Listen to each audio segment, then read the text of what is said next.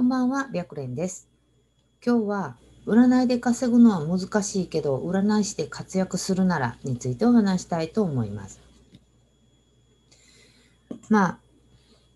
電話占い、チャット占い、まあ、様々な占いの待機方法があって、頑張って稼ぎたいなと思ってんのになかなか稼げないみたいな、やっぱりそういう悩みを抱えてる占い師さんが多いんですよね。で、最初は占い師の仕事ってすごくまあ、憧れやったり、夢やったりっていう、あの、人も多くって。で、実際オーディション難しいって言われてるオーディションにも無事合格して、で、いざデビューとなると、やっぱりまあ当然、最初はワクワクしてたと思うんですね。だけど、いざ待機してみたらなかなか思うような結果が出ないんですよね。なので、今回はちょっとそれ、そういうことで悩んでる占い師さんに向けて、何が必要でどうしたらいいかっていうのをご紹介したいなと思います。で、まあ、今年はやっぱり世界が本当180度変わるような1年だったなって思います。で、3月ぐらいからそういうことが始まって、で、また今、すごくその患者さんが増えてきてるってでこれからまだやっぱり先行きが見えないなっていうふうに思います。で、まあ、だけどこの電話占いとかチャット占いっていうのは本当完全にテレワーク、リモートワークなんですよね。で、まあ逆に言うと本当一切家から出ない仕事で、まあ出る必要もない仕事なんですよ。で、私も大、まあもう30年ぐらい占い師やってるんですけれども、まあ当たり前ですけど、一般的には引きこもりって言われるような生活を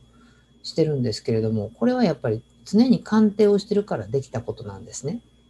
で、そう考えると、あの、占い師さんって意識しなくてもリモートワークができちゃうので、まあ今のこの世の中になってから、すごいメリットやなと思います。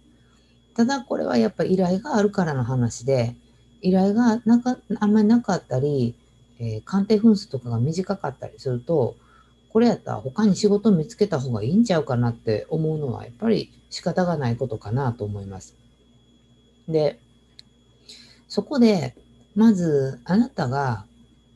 本気でこの占い師っていう仕事に従事したいと思ってるかっていうことを考えてみてほしいなと思うんですね。で、まあ、生徒さんの中には、まあ、見た目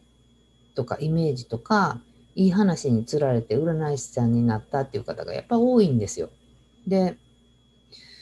だから結構安易に占い師になっちゃった。でも占い師になったけど結果が出なくて悩んでるっていう方が多いんだけど、そういう考え方をしてた人でも、やっぱりその占い師としての意識が本気モードになるとちゃんと結果がついてきてくれるんですよね。で、よくあのマインドが大切っていう言葉聞くと思うんですけれども、これは本当に大切やと思います。で、まあとりあえず占いできたらいいよねって思ってる人と、何が何でも活躍するぞって思ってる人のマインドって当然違うんですけれども、後者の方がマインドって整ってますよね。だからすごく頑張れるんですね。だからあなた自身が本当にこれから活躍したいって考えてるんだったら、まずは真剣モードになることがもう必須条件です。簡単に言えば、適当にやってて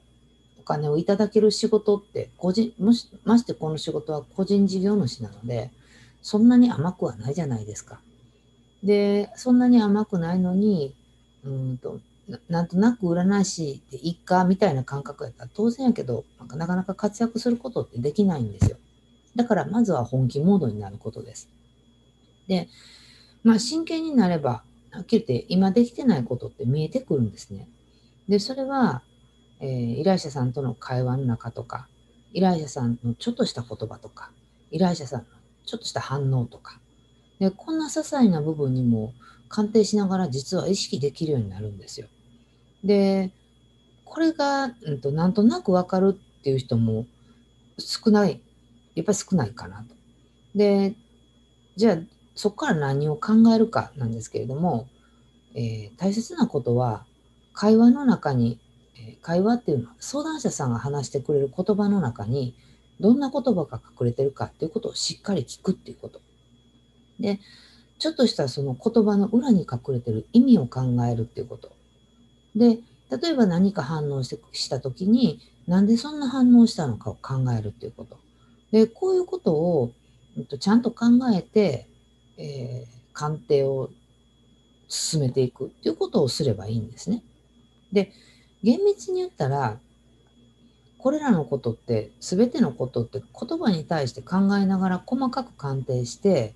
一つずつ、えー、依頼者さんの悩みを解決していく。そしたら本当言うことのない素晴らしい鑑定に近づいていくんですよ。だから、本当どの鑑定も手を抜く場所ってなくって、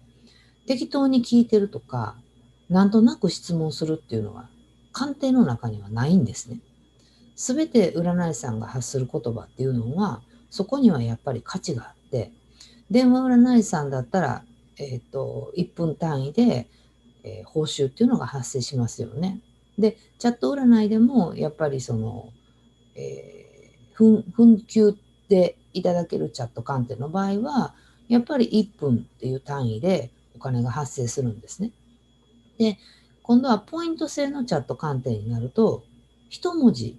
っていうものに価値が出てくるんですよ。で考えると、本当占い師さんのあの言葉には全て価値がないとやっぱりダメだなと思ってるんですね。で、そこであなた自身が、えー、毎回、毎回というか、まあ、鑑定結果をお伝えするときに、その鑑定結果の伝え方が本当に価値があるかっていうことを考えてみるといいかなと思います。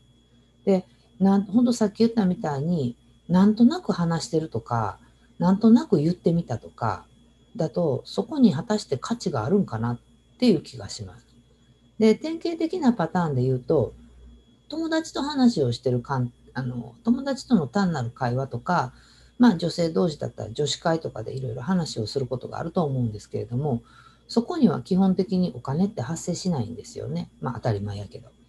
だけど同じ会話なんだけど、えー、一占い師としてプロとして依頼を受ける場合はその同じ会話なんだけどその会話に